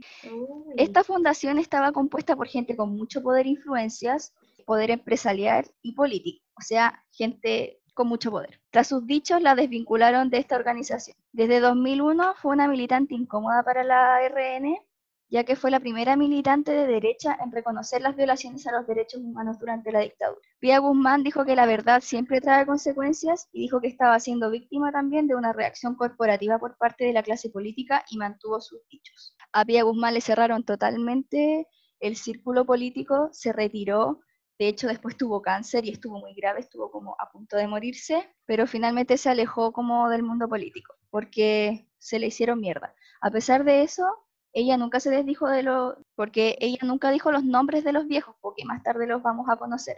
No echó al agua a nadie, pues, pero igual todo el mundo se le hizo mierda. Pues. La UDI tomó los dichos como un ataque, ya que estaban llevando a la VIN a la campaña presidencial y habían formado la Alianza por Chile, que era UDI más RN. Pablo Longueira, mira tú, en ese momento presidente... Otro personaje. Otro personaje. En ese momento era presidente de la UDI, amenazó a quienes habían hablado, como que dijo, hoy yo voy a encontrar a los que hayan dicho esto y lo voy a hacer bien, o algo así. La alianza se dividió, la UDI se fue contra RN por el silencio de estos y la alianza se disolvió. Como que porque Piñera no había dicho nada, o sea, algo así, como que Piñera no... Bueno, ¿cuándo dice algo ese weón? Sí, Buen punto Por otro lado, Longueira dijo que Jaime Guzmán le había dicho que el cura estaba mintiendo. Jaime Guzmán más podrido que nada en la tumba. Pero ustedes saben que este delirio mesiánico. Bueno, se empezó a buscar a quienes podrían estar detrás del supuesto complot, porque obviamente al toque la UDI saltó así, ¿qué? ¿qué? Sin haber dado ningún nombre, saltaron al tiro diciendo que esto era un montaje para que Lavín no saliera presidente y la weá. TVN y Televisión prepararon entrevistas con dos jóvenes que revelarían información. Y más tarde habría también más entrevistas e intentos de hacer programas como este programa de Mea Culpa que al final no pudo salir al aire, que era como sobre el caso. Periodistas de ambos canales sufrieron amedrentamiento y consecuencias legales. Por ejemplo, el tío Emilio, Emilio Sutherland, tuvo problemas legales por el programa Contacto de Canal 13, mientras que algunos periodistas estuvieron incluso presos. Por ejemplo, Guille, que en ese tiempo trabajaba en TVN, estuvo preso una noche. Y hay como compañeros que estuvieron más tiempo. Eh, Cuando Guille era como bueno, ¿no? Claro. en las primeras entrevistas se supo que había otra fundación que tenía contacto con niños abusados por Spiniak, la Fundación Margen, que daba protección a trabajadoras sexuales y a sus hijos, así como a víctimas de comercio sexual infantil y adolescente. En esa fundación trabajaba María Antonieta Sá y Guido Girardi, que eran diputados PPD, y José Valdivia, que era un hombre que registraba una detención por el asalto a retén Los Queñes, por lo tanto, estaba ligado al Frente Patriótico Manuel Rodríguez. No. Esto avivó la idea de un montaje hacia los políticos acusados. Con la acusación del complot, la UDI desvió la atención del caso. Sí, pues sí, el PPD, ya, no digamos que el PPD izquierda, pero... No. Pero PPD más un exfrentista como que obvio que le sonó a complot. Sí, porque aparte está ahí en la elección la Vila o como que, ¡ay, otro presidente socialista puede llegar al poder! Oye, Katia, Dime. ¿Qué podrías mencionar algún año de, tanto entramado político? Esto es el año 2003. Todo esto, ufa. Todo esto es en el año 2003. ¿Qué ha acontecido año? En el, en el año 2002 lo detienen con coca. Lo detienen con coca, le revisan, le ven armas en la casa, material pornográfico, para adentro. 10 millones para afuera. Y después en 2003 nuevamente lo detienen. Y ahí se destapa toda esta hueá porque cuando lo detienen de nuevo, eh, salió esta loca Pía Guzmán a decir que en el caso, en el, como en el círculo íntimo de las fiestas de las orgías de Spinac, participaban políticos. Y ahí quedó la caga. Ya. A grandes rasgos. Ya, necesitaba esa data histórica, ¿no? Muchas gracias por preguntar. Por sí. Gracias. Ana María Sangüesa y Pablo Vergara, que son periodistas de la UDP, lanzaron un libro llamado Spinac y los demonios de Plaza de Armas. A ese lanzamiento llegó Pablo Longueira, diciendo que él iba en calidad de víctima. Con todas sus patas. y que en esas instancias al final igual eran buenas para dejar cerradas ciertas cosas. Como cuando Chadwick tuiteó en la marcha del millón, con esto vamos a cerrar las protestas. Así de Barça. Así de Barça. Porque igual dentro de todo, las cabras utilizaron este libro para la tesis que leí, pero, pero aclararon que esa tesis igual era media amarilla porque no hablaba de política, de nada. Entonces igual a Pablo Longueira le convenía ir. Bueno, 2007, eso fue como en el 2006, lo del libro. En 2007 la Corte de Apelaciones decidió no reabrir la causa de la UDI, que se había querellado contra todo el mundo como por, por la cuestión. como Luis, así, denuncio, demanda, demanda para él. Demanda para él. Carabineros. Bueno, ellos quisieron entonces acusar a otra persona, Rina Montt, que era ex psicóloga del Sename, que después se supo que ni siquiera tenía el título. Sename ordinario, shame on you. Quisieron querellarse con ella por supuestamente haber influenciado a los menores para declarar en contra de los parlamentarios. ¿Qué parlamentarios dicen ustedes? Más adelante. Continuemos, por favor, con el misterio. Más adelante lo revelaremos. La petición eh, de la UDI está como de acusar. Incluía además a Georgina Ayala, que es, era una general en retiro que estuvo a, cargo, de Madrigal y Palma, estos pacos que habíamos mencionado anteriormente, y contra el periodista Hugo Gutiérrez, que trabajaba en una revista que se llamaba Plan B, donde también trabajaba la Alejandra Matu. Ah, la poderosa Alejandra Matu. Sí, en esa revista. Entonces, contra el periodista Hugo Gutiérrez, que además era cuñado de la Georgina Ayala. Y además de Claudia Fuentes, que fue esta galla que le dijo a la diputada lo de, lo de los políticos, que era parte de la fundación. Y aquí entran dos personajes que son también fundamentales, que son Gema Bueno y José Luis Arteagoitía, o algo así, que es el cura Jolo. Estos son como los personajes más famosos de, de este caso. ¿Por qué? El cura Jolo era parte de una fundación que se llamaba Nuestra Señora de Guadalupe, que tenía a cargo dos hogares de menores. A ese hogar de niña, a, uno de esos hogares que era el hogar de niñas, llegó una niña que se llamaba Gema Bueno. Ella le contó al cura que había sido abusada en la casa del cerro, que era esta casa de locurro. Y paralelamente ella ejercía la prostitución porque también era una niña de un entorno vulnerable. Llegó a la fundación que se llamaba Margen y dijo que ahí la incentivaban a prostituirse. La Fundación Margen es la fundación de esta galla Claudia Fuentes que mencionamos recién, Dijo que ahí le incentivaban a prostituirse, pero lo negó después de un careo con una funcionaria de esa institución. Gema, bueno, le contó al cura que la iban a buscar a Plaza de Armas. Eh, además, ella era drogadicta. El cura la llevó donde nada más y nada menos que la, doctora Cordero. Como que me impacta que en este caso aparece gente tan famosa, weón. Sí, es como, como que se mezcla así como lo peor, como que es demasiado brígido. Así como, y estaba cantando de fondo el pollo Fuentes. Sí, la cagó. Bueno, la llevó donde la doctora Cordero, que en un principio le dijo que la justicia debía creerle a Gema, pero después cambió de parecer y dijo que era mitómana e incluso le pidió disculpas a Jovino Novoa, que después va a entrar en esta historia.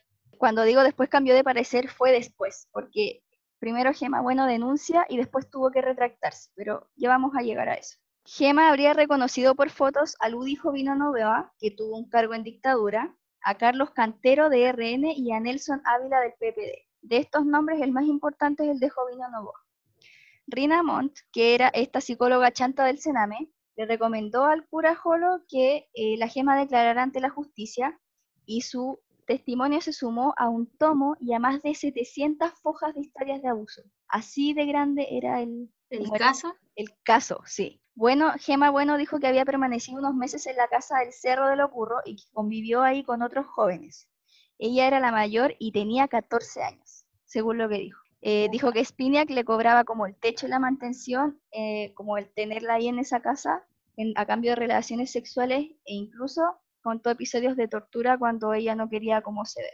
Eh, su relato calzaba con el de otros adolescentes. Paralelo a estas historias que empiezan a surgir de gente que está como declarando, la UDI se vuelve loca y Longueira quiere reunirse con todo el mundo. Y aquí es algo que no entiendo, que es por qué se les da tanta cabida a los hueones políticos. ¿Por qué se les dio tantas explicaciones a la UDI? Porque Longueira se reunió con el cura y, con, y Gema después tuvo que reunirse con Longueira y con Chadwick como para explicarles su testimonio. ¿Por qué, weón? Eso nunca lo entendí. ¿Qué sentido tiene? Insólito. ¿Por qué hay que darle explicación a los weones de la UDI? Bueno. Ellos tienen que darnos explicaciones a nosotros, weón. Sí, tienen mucho que explicar. Bueno, las acusaciones se centraron en Novoa, aunque a Jovino Novoa, este viejo de la UDI, que ya no está como casi, como que ya ni se le ve en política, no sé qué está haciendo. Aunque otros nombres salieron al baile, como por ejemplo el de Carlos Bombal. En el año 2003 apareció una carta de un hombre con muchas faltas de ortografía, era como alguien que apenas sabía escribir, que decía que Jovino Novoa lo abusó cuando tenía siete años en la iglesia del bosque. ¿El bosque? Caradima, que ¿Está todo conectado o qué? Que a él y a otros niños les daba plata y que buscaba jóvenes en Vespucio Norte. Y que su hijo que se suicidó lo hizo porque vio, lo vio con un loro. Porque Jovino Novoa tenía un hijo que se suicidó a los 18 años y como que nadie supo nunca por qué el cabro se mató. Y ahí en esa carta dice que fue porque el cabro lo vio con, un lolo al viejo. Rígido. Oh, ah. Me ha volado. Se tomó como una prueba, pero ups, la pericia se perdió. Ah, qué raro que se ah. pierdan las pruebas, ¿no? En cuanto al testimonio de la gema, bueno, dio características muy específicas sobre Novoa, como sus genitales, sus manos y una cicatriz en la espalda. Sobre lo último, Novoa dijo que era producto de una operación al pulmón en 2002, la cicatriz de la espalda, pero por las pericias que le hicieron se estimó que la cicatriz era anterior. Incluso Novoa negó conocer a Spiniak pero es raro porque eran del mismo círculo, tenían los mismos amigos, Jaime Guzmán, Piñera. El mismo club de Toby de sacó weas. sí, pues weón. Entonces como que es frígido porque el caso era de un, no sé, siento que la UDI desvió tanto el caso para otro lado que es muy cuático. Bueno, Gema también habló de Abasolo, que era este Pablo Abasolo, que era este gallo que, que le arrendaba, arrendaba la casa de Locurro a nombre de él, que era como, seguramente era como la mano derecha de este viejo Spiniak. Y Gema mencionó a una niña que se llamaba Margarita, que tenía 8 años y que habría sido violada por este gallo y desaparecía en una fiesta de la casa. Y eso fue como una prueba importante porque habló de la desaparición de una niña. Eh, pero Abasolo lo negó todo diciendo que él era homosexual y que en las fiestas solo había niños hombres. Cagándola, así como. Mira. Todo bien. Pasando viola. Todo bien. Claro. Desde esto, desde que salió esta información, la UDI comenzó a buscar a la tal Margarita, llegando a una supuesta niña de 8 años que vivía en San Antonio. Todo esto para desacreditar el testimonio de Gema Bueno y que, y que como que a partir de la desacreditación de la desaparición de la niña se pudiera desacreditar todo lo anterior que había dicho. Pero la edad no, la edad no coincidía porque esta niña habría muerto y esta niña que encontraron tenía 8 años, no coincidía. Y Gema dijo que ella era otra niña que conocía y no era la que desapareció. Se buscaron cuerpos en la casa de, de Locurro y se encontraron como unos huesos como de animal presuntamente que podrían haber sido un asado, un hueso como un fémur humano que estaba barnizado que se tomó como que podría ser una prueba de como para pedagogía, así como ah, anatomía, y, lo que podría haber sido un hueso de un dedo, pero ups, también se perdió eh, The Clinic sacó una portada con un retrato hablado de quién podría ser Margarita y de hecho está en internet, yo lo encontré. Se llama como Gemita Bueno describió a la niña más buscada de Chile, algo así. Una funcionaria de la Fundación Margen dijo que podría ser otro niño, ya que Gema tenía un acceso a fotos de menores de un informe hecho por la Fundación. Porque igual se empieza como al toque a desacreditar lo que esta niña dice, pues obvio, si a nadie le conviene. El testimonio de Gema con el tiempo se fue cayendo por sus dichos porque se empezó a desdecir y por acciones de otros como una expareja que entregó su diario de vida y que se coló a la prensa y como toda la prensa empezó a hablar de la vida privada de la cabra. Luego comienza a desdecirse apelando a que el cura Jolo le pidió que, mintiera para salvar a la Pía Guzmán, esta diputada de RN, y que ella no conocía a Jovino Novoa. O sea, de haber pasado a decir que él la abusó en las fiestas de Spinac, pasó a decir que ni siquiera lo conocía. Incluso dice que las características físicas que entregó, que son características, o sea, ella dio características de sus genitales que cómo podría haberlas sabido. Novoa dijo que podría haber sido una empleada que lo vio y que le dijo a ella. E incluso al final como que la gema le pidió disculpas mediante una breve carta, como al final del caso. Después de cambiar todo. todo. muy freak, es muy raro. Y, y déjenme decirles que esto es el resumen del resumen, porque hay mucha más información dentro de la tesis. Después de cambiar de testimonio, el cardenal Errázuriz fue a ver a Novoa y se tomó, eso se tomó como una disculpa de la iglesia por el cura Jolo, que había, había apoyado a esta cabra que denunció. Después como que esta cabra se desdijo, el cura Errázuriz, el cardenal Errázuriz fue a la casa de Novoa a verlo, así como a darle su apoyo. Oh. Y esto me parece nefasto porque si alguien te acusa, como que vais solo, ¿por qué todo el sector político tiene que que armar todo este circo que armaron, weón. Contratar, contratar weones privados para investigar aquí, investigar allá. Y aparte los vínculos de la iglesia con el abuso a menores, eh, ah, es como cuando se junta el funado con el funado. Sí, obvio. Bueno, se dice que la gema habría recibido dinero por retractarse, eh, aunque no está acreditada. Cuando ella se empezó a desdecir, su abogado renunció y el caso lo tomó Carmen Gloria Arroyo, la jueza, otro personaje más. La jueza que no jueza, que abogada. Brígido. Un estudio del Sename por esos años, eh, más la Organización Internacional de Trabajo, arrojó que en esa fecha 3.700 niños y adolescentes eran víctimas de explotación sexual comercial infantil y adolescente en Chile y que el 80% tiene entre 12 y 13 años son cifras sobre explotación sexual infantil muy fuertes. Y aquí viene el gran tema. ¿Ah? ¿Dónde está el Sename? Porque tanto en general como en este caso en particular las víctimas son de alto riesgo social, porque son cabros que generalmente viven en la calle. En cuanto al Sename, hubo testigos adolescentes del caso que se escaparon de hogares pertenecientes a esta institución porque recibieron amenazas como por haber atestiguado. Y bueno, la institución presentó querellas contra Spinett por estupro y material pornográfico que no habían sido tomados en cuenta por la jueza Domínguez, que fue esta jueza muy nefasta, cuando detuvo a Spinett. Aún así, el 18 de agosto de 2006 se dictó una sentencia de cinco años de pena efectiva y se le, se le absolvió de la mayoría de los cargos por los que fue procesado. Al final, el loco fue procesado o sea, fue condenado por aviso sexual a cuatro menores, pese a tener identificado a más de 28 víctimas en el proceso de 2004. Luego de los, de los jueces que estuvieron a cargo del caso, que fueron caleta, o sea, rotó mucho el tema de los jueces en este caso.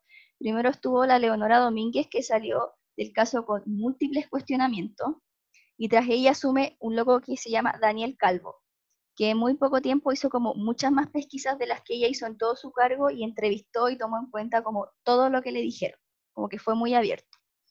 Registró dos líneas de investigación, que fue como una que era Spiniak y, los niños, que eran como estas fiestas, orgías que hacía donde iba a buscar cabros a la plaza de armas y, y tenía relaciones con ellos, en donde las relaciones consistían en cosas muy fuertes como como que a él le gustaba que lo sometieran, entonces le gustaba que los niños le hicieran pipí encima, que, hicieran caca encima, y, cosas así como, como igual fuerte.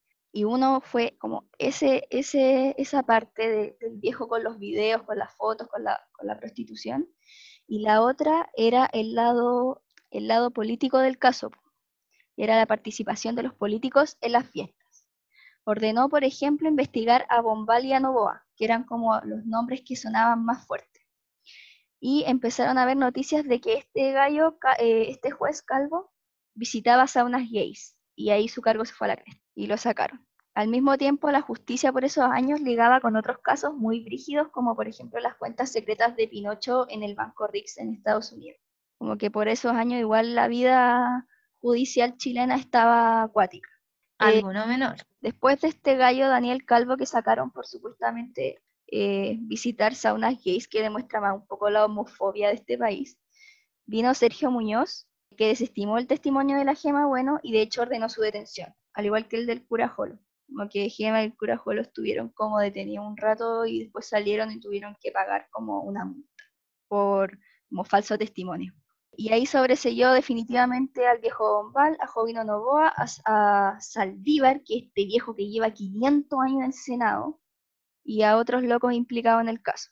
Ese mismo año, el año 2005, Lagos lo nombró ministro de la Corte Suprema. Mira tú. Mira tú, ¿ah? Bueno, para terminar con este caso, ya estoy terminando. Quiero hablar un poco de las consecuencias que tuvo. La Fundación Arasi, que fue donde trabajaba la fuente de la Pía Guzmán, esta calle que le contó todo, desapareció, porque se quedó sin fondos tras el estigma que dejó el caso. Aunque presentaron más querellas en donde, por ejemplo, se encuentran abusos por parte de la Iglesia Evangélica, igual como que quedó un estigma muy brígido sobre esta fundación y al final desapareció. Como que igual eso es brígido, pues porque por denunciar un loco con poder se fueron a la cresta. Eh, otra cosa muy brígida que leí en la tesis fue que una estudiante de periodismo que estaba haciendo la tesis por esos años en que se destapó el caso, eh, con dos compañeras en esa misma fundación, y faltando poco para el término y después de más de un año de trabajo, como que faltaba poco para que sacara la tesis y el caso explotó. Y de pronto sus compañeras desertaron de forma repentina y como sin ninguna explicación, y el profe guía le dijo que desde la universidad le dijeron que tenía que detener la investigación. Y está loca así como, ¿pero por qué, profe? ¿Qué onda? Y el loco le dijo como, no, es que la, semana pasada estaba en la carretera austral y llamaron a mi esposa y le dijeron como justo en el kilómetro en el que yo andaba. Como que recibió amedrentamiento vía telefónica y después a ella misma le pasó que eh, decía como que empezó a sonar su celular y el celular de su hermana y el celular de la casa al mismo tiempo. Y que como que su celular decía que su hermana la estaba llamando y el celular de su hermana decía que de la casa la estaban llamando y el de la casa decía que ella estaba llamando, así una wea así, muy brígida. Oh. Fue el amedrentamiento. Después, como al último, las autoras entrevistaron a una loca que se llama Faride Serán, que es una periodista súper famosa, que también trabaja ahí en, en, como en la carrera de periodismo de la Chile y que por esos años trabajaba en TV. Y ella hace una reflexión muy brígida, pues dice que la élite chilena es un círculo muy pequeño y que por tanto los lazos de poder son muy estrechos y que ese sector se cree iluminado por Dios, igual es como muy ligable a la monarquía absoluta y a todo este delirio que tiene Longueira con hablar con Jaime Guzmán. También hizo mención a la persecución a la prensa en la dictadura, porque igual la prensa como que quedó bien dañada, pues si persiguieron a caleta de gente y, a principios del 2000 la sombra de la dictadura estaba muy presente todavía. Mm. y podemos ver las consecuencias tal hoy en el trabajo de la prensa. Sí, pues. Bueno, como último dato, por esos años, el hermano de Piñera, Pablo Piñera, era el director ejecutivo de TVN. Todos pidiéndole disculpas a la UDI. ¿Y, nada, la UDI nos pide disculpas a nosotros? Después de, este, después de este resumen de muchos datos, que en realidad lo hice rápido por función del tiempo, quiero decir que es muy cuático que aquí se den los círculos de poder, porque eh, había mucho contacto con Edwards, que es el miembro del, que es el dueño del Mercurio, que es un medio de comunicación con mucho poder, con mucha llegada. Periodistas fueron amedrentados, fueron encarcelados, algunos tuvieron problemas, le hicieron querella, estaban implicados pacos de altos mandos, eh, jueces que de repente se les perdían. ¿Cuántas veces les dije que se perdieron las pruebas? ¿Como cinco veces? Sí, blooper eterno. Entonces, ¿qué piensan? Oye, yo estoy impactadísima eh, porque me pasa que estos casos que tienen que ver con un chillón de gente involucrada, a mí me hacen un caldo de cabeza enorme que en algún minuto digo como, oh, ya no, puedo entenderlo. Así que primero, agradecimiento por darte esa labor. Y quería acotar que me puse a investigar aquí al respecto, cuando hablaste de la gema, y encontré que Fernando Busoni, que es un director de cine, está haciendo una producción que se llama Blanquita. Y tiene que ver eh, precisamente con el caso, pues. Mira, dice, un escándalo sexual donde aparentemente se ven envueltos empresarios y políticos pondrá a Blanca y Manuel en el ojo de la prensa y la opinión pública, convirtiendo a Blanca en un mártir, mártir feminista y en el testigo clave del caso. Deben ser la gemita y el curapo. Bueno, estas cabras trataron de, entrevistar a Gema, bueno, y ella dijo como, no, no, no quiero nada, no quiero nada. Como que no quiso decir nada, y de hecho el cura Jolo dejó los hábitos y, como que se casó, tiene un hijo y toda la hora. Y como última cosa, quisiera decir que entrevistaron también a un abogado que se llama Hernán Fernández, que estuvo también involucrado como, como en defensas con los casos de Colonia Dignidad, como con el viejo cerdo Paul Schaeffer y dijo que es importante que los denunciantes estén protegidos, que aquí no pasó y aquí es mucho una pega del Sename porque qué wea estos cabros que estaban en la calle prostituyéndose para poder sobrevivir. Porque full que si, si atestiguan puede pasar lo que pasó aquí, que es que los locos con poder a los que están denunciando, denunciando puedan ejercer presión sobre ellos. Y también separa dos conceptos que creo que son muy importantes, que son la prostitución versus la explotación sexual porque la prostitución, el, término o definición prostitución infantil, que fue lo que ocuparon los abogados de Spiniak, es que la prostitución es responsabilidad de quien la ejerce, de quien, entre comillas, decide ejercerla, pero otra cosa es la explotación infantil, eh, la explotación sexual, comercial, infantil y adolescente, que es un abuso. Y, esos son dos conceptos que eh, no fueron utilizados como de manera propia, apropiada en, los juicios. Eh, pero en ese caso yo siento que hay una línea, así como un límite, que es súper, no sé si flexible, pero ¿en qué minuto tú decís que, que... porque también da para que la persona no se haga responsable? ¿Cómo? A ver, dale. Que tú decís que eh, la prostitución es como cuando responsabilizan al adulto, pero en la explotación también es el adulto el culpable, o sea, las dos, eh, en los dos momentos. No, pero ¿en qué momento se le quita de responsabilidad? Me refiero a que estos locos, el, el, abogado se está refiriendo a los conceptos que utilizaron los abogados de Spiniak, que fue prostitución infantil, en donde lo que hace el término prostitución es darle la responsabilidad a la persona que se prostituye, ¿cachai? No a la persona que la está, que en cambio si se hubiese ocupado el término explotación comercial, sexual, infantil y adolescente hubiese sido distinto.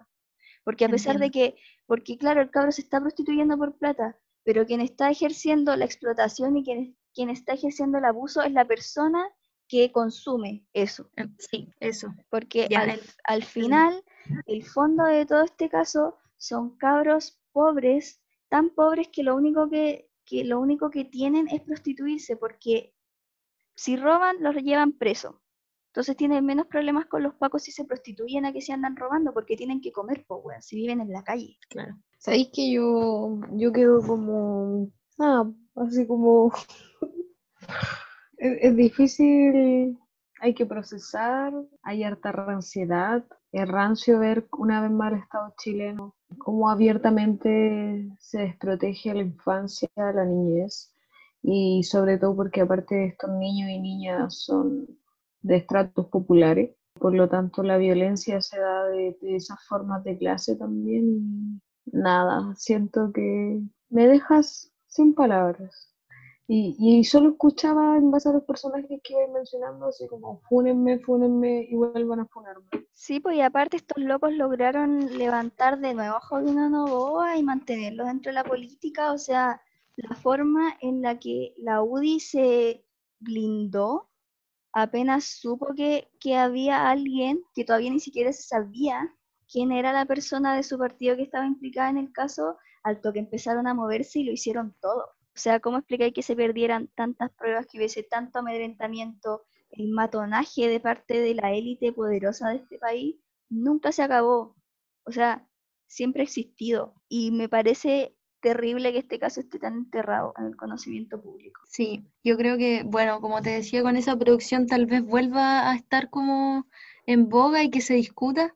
Y lo brígido que todos estos personajes y muchos de ellos siguen vigentes hoy en día, ocupando altos cargos algunos, y que bueno, queda claro que, que, estos personajes y entre comillas los poderosos van a hacer lo imposible por, por no caer, entre comillas. Y aparte, ponte tú, ya, sobre Pia Guzmán, que era esta diputada a la que hicieron mierda, incluso decía la tesis que, por ejemplo, Isabel Allende, onda socialista, le dijo que parara, que no, no hablara más, que Marcela Cubillos le quitó el saludo, esa onda. Bueno, pero ¿y quién va a querer saludar a Cubillos? pero es que, weón, siento que, ¿qué onda? ¿Cómo le dieron la espalda? La hicieron pico, la sacaron de todos los círculos. Como que uno hubiese esperado que si a Jovino Novoa le hacen una denuncia, que el weón violó a una cabra que participaba de, de que, que al puta, si el loco iba a la casa que Spiniak tenía el locurro, es porque cachaba lo que hacía, En vez de cuestionar ese weón, sacaron a la loca que dijo las cosas. Eso suena lo que hacen a veces algunas organizaciones, po. No sacáis al weón funado. Sacáis a la loca que funa. y continuemos. y bueno, yo creo que ya vamos cerrando el programa de hoy. Eh, les quiero agradecer a mis dos compañeras aquí por aportarnos con tanto la discusión, tanta información, full modo serio, abierto a la crítica. Estoy feliz de escucharlas, aunque cuenten cosas tristes y terribles a veces. Sí, yo siento que igual es súper enredado, pero no sé si quieren saber más de verdad, los invito, les invito a leer esta tesis que está muy buena, está muy interesante está súper fácil de leer, no es una cosa complicada, con palabras raras. Y Napo, siempre la idea es aportar al conocimiento y destapar las cosas que todos quieren tapar, porque en el fondo no es una coincidencia que ningún programa que haya tratado este tema esté disponible en Internet. O sea, la, la idea es que nadie sepa lo que pasó y que se entierre, como dijo Longgate. Pero siempre, como dice Detective Conan, siempre hay alguien que saca la verdad a la luz. En este mundo de sombra y de luz, la verdad se logró ocultar. Pero siempre suele llegar alguien, que no la deja de, buscar. Que no la... Ya. Bueno, queremos decir, dale Olguita, menciona en escenas del próximo capítulo. Ah, sí, eh, en escenas del próximo capítulo vamos a venir, vamos a volver con nuestro Sims paritario, porque harto han dado que desear, harto, pero esta semana nos quedamos un poco callados, no se preocupen, la otra semana volvemos con todo, y haremos comentarios en base a la gran producción chilena, solo primera temporada, que es la que vale la pena, Diego y Glot, así que en el próximo capítulo les esperamos para hablar de lo interesante que es ver la historia y las perspectivas políticas desde Diego y Diego y uh. una magnífica radiografía a la sociedad chilena. A la familia chilena. A la familia chilena. Super familia, super familia. Super. Al viejo cerdo Francisco, a los prisioneros, a los cabros que duermen en la calle, al Walmapu militarizado y muchas cosas más que nos hablan de nuestra sociedad a inicios del siglo XXI y que es muy buena el otro día. Vi un par de capítulos porque está toda la temporada 1 en Canal 13 ahora en YouTube, así como super HD, con derechos de autor. Sí, eso. Y la caleta de la risa, weón. Eh, le queremos agradecer a María Jacobé por visitarnos, por traernos sus conocimientos. Esperamos tenerla pronto de nuevo en el programa. Sí. Por mientras me voy a la chara a descansar ahí y a escuchar. Esperamos visitarte en tu Shara cuando esto termine y nos vamos, po. Sí, vos. Nos vamos. ¿Ah? Muchas gracias. Ahí se ven. Ya, Acuérdense que si quieren escuchar o ver alguna wea en especial, o sea, alguna cosa en especial, nos dicen y nosotros lo tendremos en cuenta. Esperamos que les haya gustado. Sí. Chao, chao. Chao.